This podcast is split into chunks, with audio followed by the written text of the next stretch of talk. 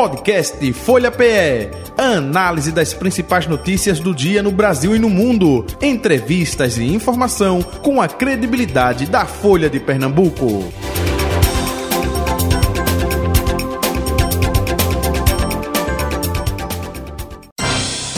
Folha Política. É a nossa entrevista de hoje com o deputado estadual pelo PL, Renato Antunes, com a gente a partir de agora. Deputado, muito bom dia, prazer revê-lo, seja bem-vindo à Rádio Folha FM. Bom dia, Jota Batista, bom dia a todos os ouvintes do Rádio Folha, programa Folha Política. Prazer estar de volta aqui, falar um pouquinho aí da nossa política local, conversar sobre os problemas e oportunidades de melhoria para Pernambuco. É, deputado, até aproveitando, eu trouxe uma matéria agora, né, uma triste constatação com relação à falta de interesse né, da vida do cidadão ou dos cidadãos com relação à questão política mesmo, né? 78% não tem vontade alguma né, de participar da vida política da cidade. 8%, 8% tem interesse, sim, e 13% alguma vontade. E dentro disso, muita gente não se lembra em quem votou para deputado federal, para deputado estadual. Como é que você analisa essa triste realidade, hein, deputada? É uma constatação, Jota, interessante e mostra um pouquinho de como é feita a política no, no Brasil ainda hoje. Nós precisamos evoluir nesse sentido. A política é algo corriqueiro que a gente faz todo dia, inclusive dentro de casa na escola, no trabalho. A política é um conjunto de regras e decisões que você toma visando a coletividade. Então nos assusta quando 78% da população não está interessada, mas é importante a gente fazer um extrato desse número. Quando a população fala que não está interessada, 78%, não quer se envolver devido ao modelo político do Brasil hoje, que é um modelo, no meu ponto de vista, falido. É um modelo onde se leva em conta o personalismo. Se vota hoje nas pessoas, se vota hoje em fulano, não em uma ideia não em um conjunto de ações que possa né, mudar a realidade de, uma, de um local. E muito triste o outro dado que você falou, quando as pessoas sequer lembram em quem votou. Verdade. Porque muitas vezes vota no fulano que o pai pediu, vota no cicrano que o líder comunitário pediu. E quando você vota numa pessoa e você sequer lembra o nome, a minha pergunta é como é que você vai cobrar as ações? Né? Quando você elege um deputado estadual hoje, como é que você sabe como é que ele votou em determinada matéria? Eu falo isso porque eu já fiz visitas em diversas escolas, a gente tem um programa chamado Por Mais Educação, e uma das nossas pautas de trabalho, quando a gente tem a oportunidade, é trabalhar a conscientização política do adolescente, do jovem. E também para a criança. A gente faz isso, né? quando eu era vereador no Recife, uhum. a gente trabalhava essa mentalidade de mostrar ao cidadão a importância de escolher e de participar do processo político. E era interessante, a gente perguntava, olha, quem você votou na eleição passada? De 10, dois apenas lembrava Jota. E é um dado muito triste, porque isso não gera o comprometimento. Você elege o fulano, esquece o fulano lá para os quatro anos, ele faz o que quer, e na próxima eleição esse fulano vai pedir o voto de novo. E aí é, é, lamentável esse ciclo vicioso que a gente vê na política. É uma política que funciona às vésperas de eleição, muitas vezes reflexo de um processo que a gente vê e não tem que esconder, que acontece em todo lugar, é aquele, aquela propaganda exagerada, é compra de voto, é, é troca de interesses. Quem é que perde com isso? Perde a população. Então, eu faço um apelo aos 78% que falam que não querem se envolver com política. Talvez eles não queiram se envolver através de um mandato eletivo. Mas hoje nós temos a rede social, Instagram, Facebook. Acompanha lá o teu vereador, acompanha o teu deputado estadual, critica ele. Olha, teve a matéria que você votou assim, votou por quê? Sabe, é importante quem tem hoje mandato ser confrontado, Jota. Uhum. É por isso que a gente tem uma ouvidoria interna no nosso mandato e a gente fala, olha, críticas e sugestões sempre serão importantes para construir algo pensando a longo prazo. Agora, até aproveitando, deputado Renato Antônio, o senhor falou aí dessa personificação, a gente vota na pessoa e não no partido. Agora, é, fruto aqui de debates, inclusive até mesmo em dias é, de votação da eleição, professor Eli Ferreira, é, cientista político, é um mesmo que diz, Jota, se você for analisar o estatuto partidário de cada partido, troca a coloração, troca a sigla, mas muitos é uma xerox, é uma cópia de um para outro. Enfim, é, é, é, é, por conta de não ter esse fortalecimento do partido, é onde acontece isso. E outro dado interessante também que ele lembra é porque quem é eleito, aí não quer mudar, né? É, é, opa, mudar é, alguma legislação que vai ser de encontro a mim, aí complica. É isso que a gente vê, infelizmente, já há algum tempo, né, deputado? É lamentável. Partido político no Brasil, e eu falo isso compondo um partido, porque para você ser eleito você precisa estar filiado. Perfeito. Eu até cheguei a defender no passado a, a, tese da candidatura independente, mas a gente cairia no personalismo. Então uhum. seria uma contradição. Mas hoje, partido político no Brasil ainda é balcão de negócios. Eu falo abertamente aqui, eu não tenho papo na língua com o meu eleitor, quem me conhece sabe. Infelizmente, uma pessoa que se filia a um partido, ele não está preocupado com aquilo que o partido defende. Ah, se o partido é liberal, se ele é progressista, se ele é conservador, se ele é mais à esquerda, se é mais à direita. Não, está preocupado no coeficiente eleitoral que vai dar condição para ele se eleger. Perfeito. O prefeito está preocupado naquela legenda que vai ter mais condição de agregar outras legendas. Isso é lamentável. Aí eu falo que essa democracia no Brasil, ela precisa evoluir. Agora, é, Jota, é interessante que isso é histórico no Brasil, uhum. mas nos últimos dez anos a gente vê uma mudança uma mudança lenta, mas que está acontecendo. Eu acho que a gente vê hoje uma democracia muito consolidada nesse bipartidarismo hoje, é o que acontece nos Estados Unidos. Você tem dois partidos muito bem definidos, republicano e democrata. Então, republicano uma linha conservadora mais à direita, mais de centro, e o, o democratas também ah, pegando um pouco o centro, mas uma linha mais à esquerda, mais progressista. Então, você consegue levar o eleitor a pensar, olha, qual é a política pública que eu quero aqui para o meu condado, para a minha cidade, para o meu estado? É uma política mais liberal? É uma política mais conservadora? É uma política mais progressista? No Brasil, não. No Brasil é uma salada. A gente tem 36 partidos políticos, gente.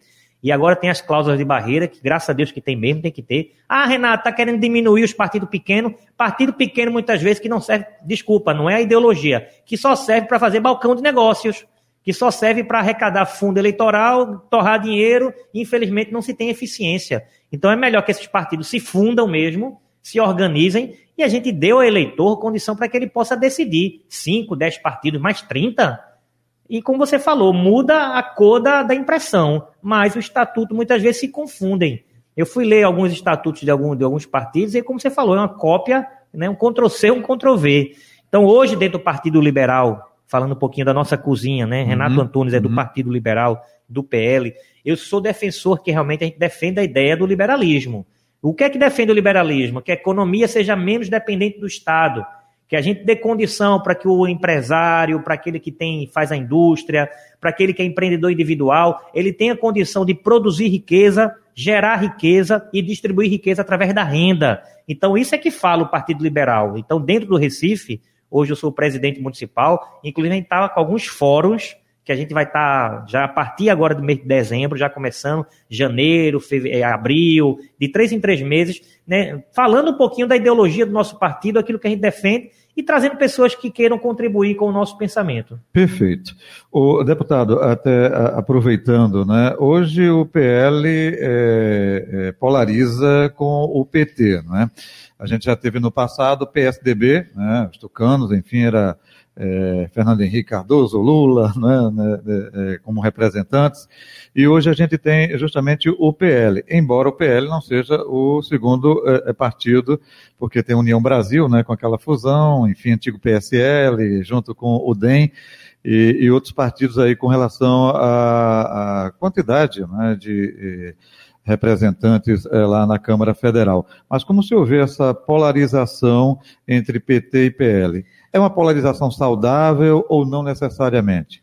Eu, eu faço dois. Uma não é nenhuma correção, é só um aspecto. O PL hoje é de fato o maior partido, são 99 deputados. Ah, tá. Mais do que o União mais Brasil? Mais que União. Porque havia a possibilidade de União e PP fazerem como se fosse um bloco partidário. E não foi feito ah, esse então é bloco. É então não houve. Porque a cota partidária de recursos, eu pensei que a União Brasil estivesse. Não, a União foi com o DEM, mas mesmo assim eles elegeram agora então, na última perdão, eleição em torno de 54 deputados. Agora, eu concordo com você, havia. Meu. Não, não é nem erro. Havia uma possibilidade do União e do PP fazerem um bloco no Congresso. Aí sim seria o maior bloco partidário, mas isso não se concretizou por interesse. Aí você pega né, dois partidos que não tem nada a ver um com o outro, um é progressista, o outro é mais assento, então não, não, essa fusão era meramente eleitoral. E hoje, e hoje agora, é, é, só desculpe interromper ali, hoje já o próprio Republicanos e o PP já estão conversando para uma federação, não agora, mas para 2026, enfim, são as mudanças. Jogo que... de interesse. Mas voltando à tua pergunta, olha, quem conhece Renato Antunes, e eu não tenho medo de falar nisso, eu sou né, do, do PL,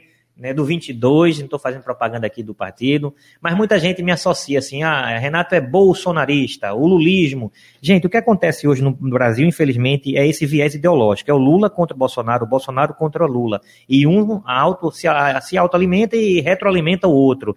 Eu sempre falei, eu votei no presidente Bolsonaro, defendi a política econômica que ele defendeu, fez um bom governo, mas teve muitos erros, mas nunca me intitulei bolsonarista. E eu fui muito criticado pela direita por isso. Por que eu não sou bolsonarista? Porque eu não defendo a tese personalista. Eu acho que Bolsonaro foi muito importante e ele é muito importante para o movimento conservador de direita. Mas a gente não pode ficar preso a um nome, preso a um, a um, a um sobrenome. Nós temos que ter ideias. E nesse aspecto, aí sim, o presidente Bolsonaro contribuiu para o ressurgimento do liberalismo no país, que começou lá atrás, até mesmo com o Fernando Henrique Cardoso, que né, historicamente é também de centro-esquerda, mas tinha uma visão liberal do Estado. O liberalismo foi isso exatamente, que foi rotulado. De né? desestatizar o Estado. Como é desestatizar? É pegar o que é público, que não dá para o Estado gerir e vender mesmo, gente. Não tem com que o Estado está preocupado com uma empresa que vai gerir o sistema de tal coisa. Quem tem que fazer essa iniciativa privada agora com a regulação do Estado. É diferente. O Estado vai né, dizer quais são as regras, até onde cada um pode ir. Então eu vejo hoje o PT e o PL ainda nessa briga interna entre Lula e Bolsonaro. Eu não acho isso saudável. Eu não acho. Eu acho que Bolsonaro deu a sua contribuição, fez o seu governo, saiu na, depois de uma eleição muito polarizada, muito difícil, mas o Brasil precisa seguir. Agora, a bronca é que o Lula vive retroalimentando esse, esse, esse confronto, né? essa disputa, que não é bom para o Brasil. Eu acho que a gente tem que avançar, sabe? Então, o PL, embora o Bolsonaro hoje é nosso presidente de honra, será muito importante nas eleições de 2024, nas eleições de 2026. Eu defendo a tese interna no partido que o PL ele tem que discutir né, os problemas das cidades, os problemas do Estado e os, e os problemas do país.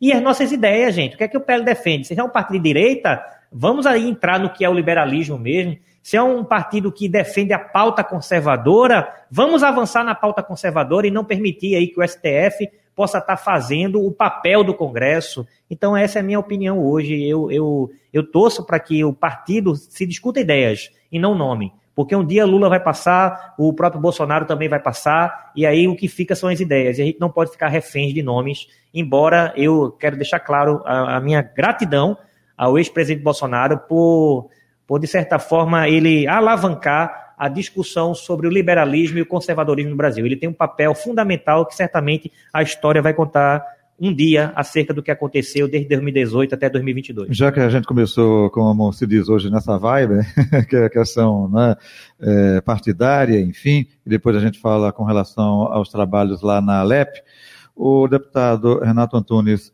2024, está ali, não é pertinho. É, como é que está sendo feito o trabalho dentro do PL? O senhor falou que preside o PL aqui na capital pernambucana e durante muito tempo se tem o seu nome colocado à disposição para concorrer à Prefeitura do Recife e também do ex-ministro Gilson Machado. Como é que vai se dar essa definição e quando vai se dar essa definição? O PL terá candidatura própria nas principais cidades da região metropolitana. Por que isso? Porque, olha, dentro do debate eleitoral, só sobrevive quem disputa a eleição. Né? A gente precisa jogar o jogo. E aí eu tenho falado no partido, eu tenho defendido essa tese. Eu reconheço o, o, o poder, né? eu reconheço a força que Gilson saiu da eleição, o recall que ele teve na candidatura de senador, que é diferente da candidatura de deputado, de prefeito, mas eu tenho defendido a tese no partido. Não é hora de discutir nomes. nomes. A gente não tem sequer um projeto, a gente tem que ter um projeto para o Recife. Então o Recife tem problema de habitação, gente. São mais de 60 mil pessoas que não têm onde morar. Né? João Campos aí está tentando entregar e fazer propaganda de residencial, mas ainda tem ainda 60 mil pessoas que ele prometeu que ia fazer alguma coisa e não se tem um projeto né, sólido sobre isso. Eu estou vendo agora a governadora Raquel Lira tentando ajudar, dizendo que vai investir aí quase um bilhão em, em habitação no próximo ano. Então, o Recife tem problema de trânsito.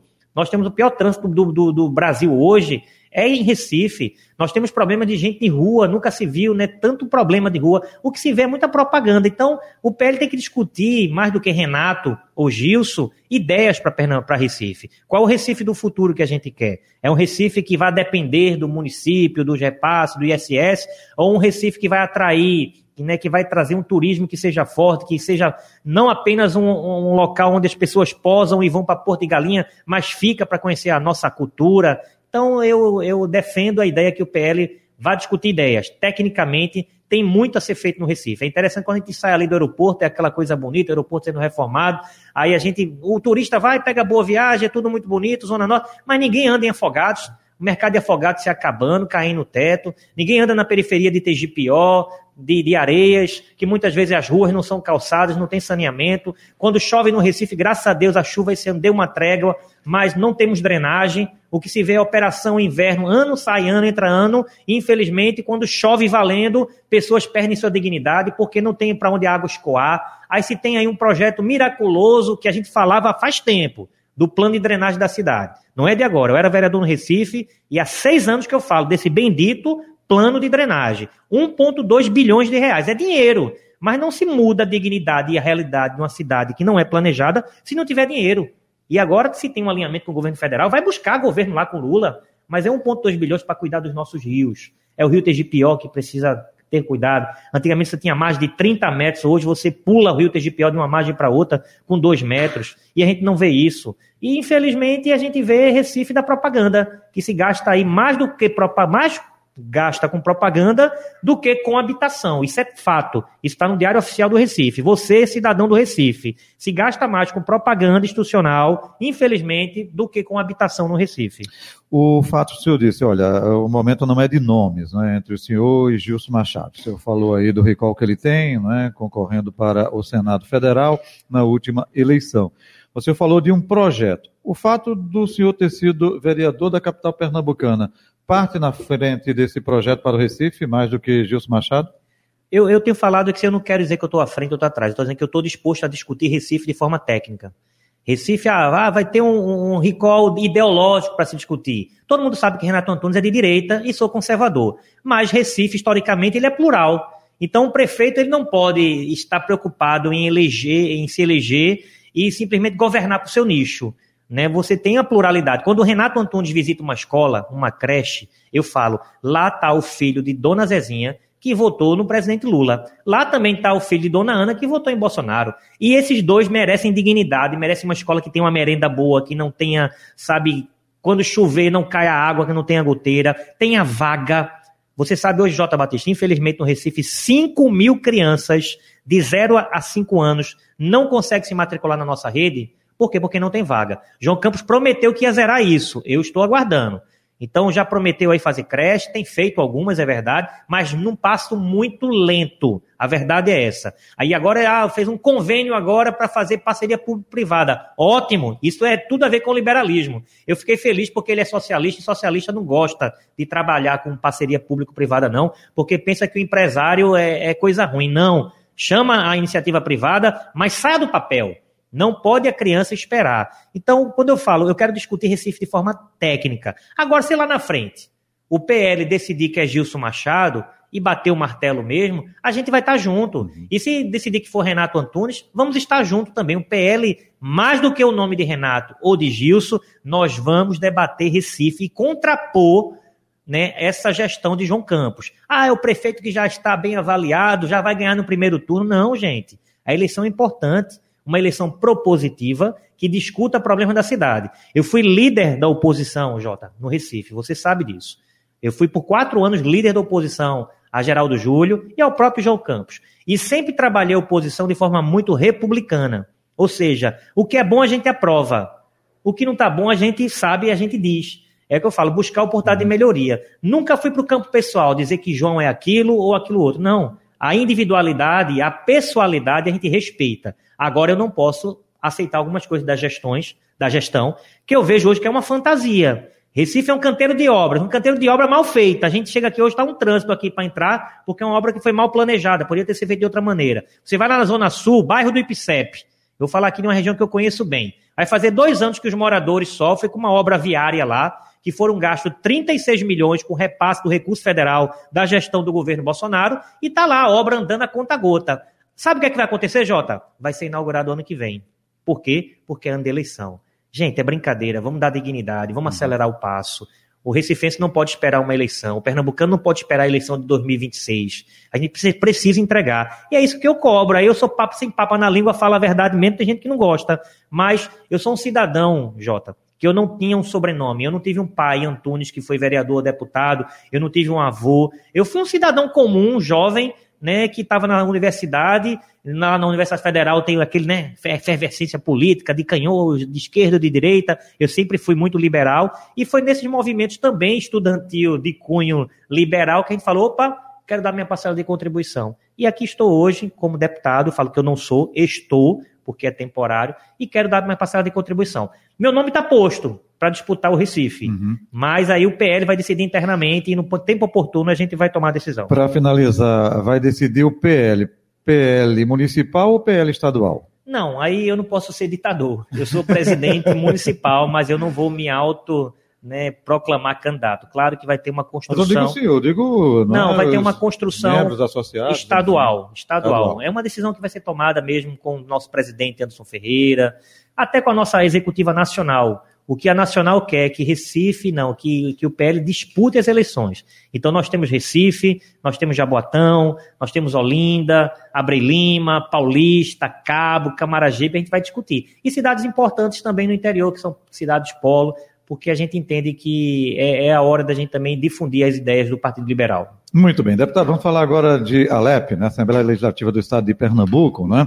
Teremos pela frente aí a LDO, a Lua. Como é que está a situação na sua ótica com relação à Assembleia e essa relação com o governo de Pernambuco? Olha, quem acompanha Renato Antunes, quando era vereador no Recife, eu sempre defendi, e o que está na nossa Constituição, que os poderes devem ser harmônicos independentes.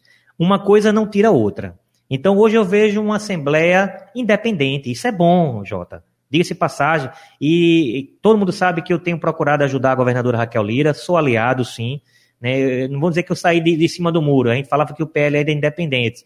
Mas hoje o PL está numa tendência de querer ajudar esse governo. Eu acredito em Raquel, porque eu passei seis anos dizendo que eu não acreditava no PSB. A gente tira o PSB depois de 16 anos e agora virar as costas para a governadora seria incoerência da minha parte.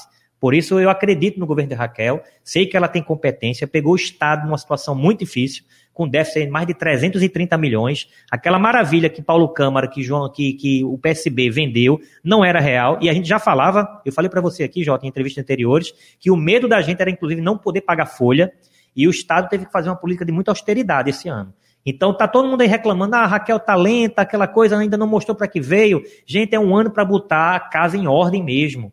Então Pernambuco hoje é, é o estado que mais conseguiu economizar a nível de custeio no Brasil, isso reconhecido pelo Tesouro Nacional. É um estado que mesmo perdendo a capacidade né, de, de, contrair empréstimo, porque perdemos o CAPAG de B para C agora, devido à política desastrosa dos últimos quatro anos da gestão Paulo Câmara, mas foi um estado que agora a gente conseguiu contrair empréstimo. Então vai ter muito recurso para ser empregado em Pernambuco. Mas voltando para a LEP, a relação tem que ser independente, ótimo, mas ela tem que ser harmônica também. Então a gente tinha de um grupo político na LEP que a gente está procurando essa harmonia. Né? A gente pode ter discordância com o governo, mas a gente precisa, precisa de harmonia, não é para a política, é harmonia para o povo de Pernambuco. E eu acredito que a LEP está caminhando para isso, Jota. Nós tivemos uma, uma votação importante que a gente já passou na LEP, a questão da reforma tributária aí que garantiu alguns incentivos, teve uhum. aumento também de incentivo fiscal, aumento do imposto. Votei contra, é verdade, porque por questão ideológica, muita gente não entendeu. Rapaz, você vai ajudar a Raquel, mas votou contra, votei porque eu sou menos Estado e mais eficiência através da gestão né, privada. Mas agora teve a questão das emendas, que era uma questão realmente que. E aí eu votei a favor do governo. Não é a favor do governo. Eu acreditei que quis dar um, um voto de confiança ao governo, porque se é um ano de austeridade, acho que a LEP também poderia também dar sua parcela de contribuição.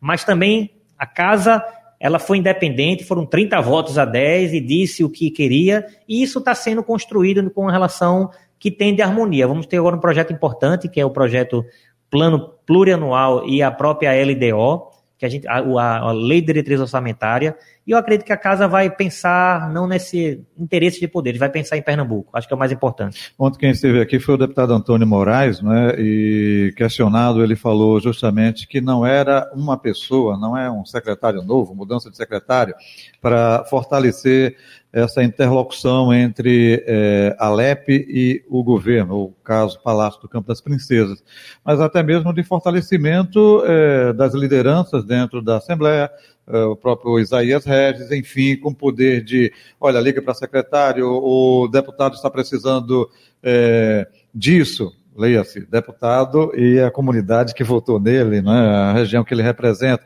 Então seria um pouco mais de liberdade é, para é, essa autonomia. É, o senhor também tem essa ótica, percebe que falta um pouco mais de autonomia da liderança lá na casa, do deputado Isaías Regis, que é ele que é, o líder? Não, o deputado Isaías Regis, todo mundo que conhece sabe da, da, da alegria que é ter Isaías Regis. Isaías Regis é uma pessoa leve, que conversa bem tanto com, com quem é da base, quem é da oposição, com os independentes. Mas, na verdade, não vejo nem Isaías Regis existe ainda uma construção sendo feita com o governo. Uhum. Então, é um governo novo, secretários novos, muitos não são. Isaías, porque ele é o, é o líder, né? mas diga assim, seria um fortalecimento para que ele pudesse ter uma autonomia é, é maior. É importante né? que tenha essa autonomia, é mas essa autonomia também precisa ser construída com a própria equipe de Raquel. Ou seja, os secretários precisam entender que eles têm uma função técnica, mas a política existe. E quem é que faz política nos municípios? Ah, as prefeituras? Sim, mas são os deputados também que conhecem as bases. Então, quando um deputado lá do Sertão vai querer despachar com a secretária de saúde, ele precisa ter prioridade mesmo, porque é ele que conhece, é ele que recebe na ponta da linha os pedidos. Eu falo isso através até das emendas parlamentares. Gente, emenda é importante sim. Eu não estou dizendo aqui que emenda não é dinheiro que vai para o bolso do deputado, não. Quem faz a política certa, correta, um mais um é dois né, tudo que é certinho, a política é destinada para uma política pública específica na ponta da linha. Então, deputado, por exemplo, eu estava agora lá no Sertão, eu fui visitar Petrolina e conversei lá com a prefeita de Dormente. Eu não tenho ligação política nenhuma com ela, ela nem votou, eu tive zero votos em Dormente. Uhum. Mas visitando. Ela não é do PL. Não é do PL, ela é do PSB. Mas eu visitando escola, e o programa nosso, Programa por Mais Educação, eu verifiquei que havia déficit de transporte escolar lá. Não havia ônibus suficiente. E aí me foi dada a oportunidade de fazer uma indicação agora de um ônibus lá para Dormente, vai ser entregue amanhã, né? As chaves na mão da prefeita. Eu liguei para a prefeita, olha, prefeita, nem te conheço, mas sei que tua cidade precisa. Você é do PSB, mas não estou nem preocupado, porque a criança que está lá na zona rural não quer saber se tu é PSB, se eu sou PL, não. Ele quer o ônibus. E a prefeitura agradeceu, ela mostrou-se muito republicana. Então, essa é a relação. O deputado conhece na ponta da linha porque visita, e eu visito. E tem muito deputado ali que bota o pé né, na, na, na, estrada e anda e conhece. Então, você fazer uma indicação não é fazer política, é conhecer a necessidade, ouvir e buscar dar solução, Jota. Hum, então, o senhor acha que esse entendimento está é, mais próximo? Vamos construir isso. Acho que esse é um ano de transição, arrumar a casa. E a própria LEP também está se autoafirmando. É um ano que a LEP, olha, eu, que eu tenho escutado, eu concluo com isso. Eu nunca vi a LEP num, num momento tão bom. A verdade é essa. Muita gente pensa que existe briga lá dentro, porque agora. Não, não. A casa está unida. Né? Uma coisa é governo e oposição, isso aí é fato. Isso aí tem que ser bem separado. Mas existe harmonia entre os deputados em fortalecer o poder legislativo. Porque o poder legislativo não é invenção minha, não. Ela é constitucional. Um poder legislativo forte obriga um poder executivo também a ser forte, para que todos, trabalhando em harmonia, possa entregar para a população. Perfeito. Para finalizar, já por conta do tempo, deputado Renato Antunes, o senhor falou muito aí eh, do Por Mais Educação, que é um projeto seu. É sua bandeira de mandato? Uma das? Olha, quem me conhecia trabalhando no Recife sabia que eu era um vereador que andava nas escolas. Eu visitava a escola. E eu fiz, olha, vamos andar nas escolas do Estado. E eu não vou me conformar em andar só em Recife, não. Eu quero conhecer. São mais de mil escolas. E o Caravana por Mais Educação tem esse viés. A gente vai à escola e a gente não vai trabalhar pedago, é, né, o projeto pedagógico. O projeto pedagógico é único, já vem. Uhum. Isso aí é aplicado. A gente trabalha a parte de gestão de rede. Olha, o que é que está ruim que pode melhorar? É uma quadra que está sem cobertura. É uma escola que eu chego que o ar-condicionado foi comprado na gestão de Paulo Câmara em maio do ano passado. Está lá, mas não foi instalado. Por que não foi instalado? Porque não tinha fio na parede. Aí tem fio na parede. Aí quando foi instalar, ligou, eita, a subestação não aguenta. E aí a gente vai com esse viés para estar tá verificando o que é que a gente pode fazer para melhorar e acelerar o processo. Terça-feira passada agora tive na Neo Energia conversando lá com a relação na parte comercial, justamente com essa preocupação. Existe um déficit de subestação. Das mil escolas, mais de 300 precisa de subestação nova. Por quê, Jota? Porque as escolas cresceram. A escola que abrigava 100 alunos passou a 200, passou a 300. Tem escola hoje que foi projetada para 300, está com 800 alunos. A rede não aguenta. E você não consegue aprender matemática, português, física, química com 37 graus de calor no Kengo. É bronca. E a gente mede temperatura, a gente sabe que está difícil. E quando chega lá, a gestora não sabe o que fazer. O deputado nos ajuda, ela fala, eu não tenho poder de fazer, porque quem faz é o executivo. Agora eu vou brigar. E aí, quando a gente visita uma escola, a gente gera um requerimento, gera um ofício, vou na gerência regional, despacho e só sossego quando o problema é resolvido. Tem sido assim, graças a Deus, quem ganha, eu acho, é a nossa educação. Perfeito. Deputado Renato Antunes, agradecendo a sua vinda, a atenção de sempre aqui com Folha Política, desejando saúde e paz ao senhor. Um abraço e até o próximo encontro, hein? Gratidão. Jota, muito obrigado pelo carinho, pela hospitalidade. Que Deus nos abençoe. Abençoe amém, Pernambuco. Amém, amém. Um abraço. Está aí o deputado Renato Antunes, do PL, nosso convidado de hoje do Folha Política. Folha Política que fica por aqui. Eu continuo, hein? Logo após o intervalo, dando sequência ao nosso programa Conexão Notícias. Valeu, gente. Folha Política. Podcast Folha PE. Análise das principais notícias do dia no Brasil e no mundo. Entrevistas e informação com a credibilidade da Folha de Pernambuco.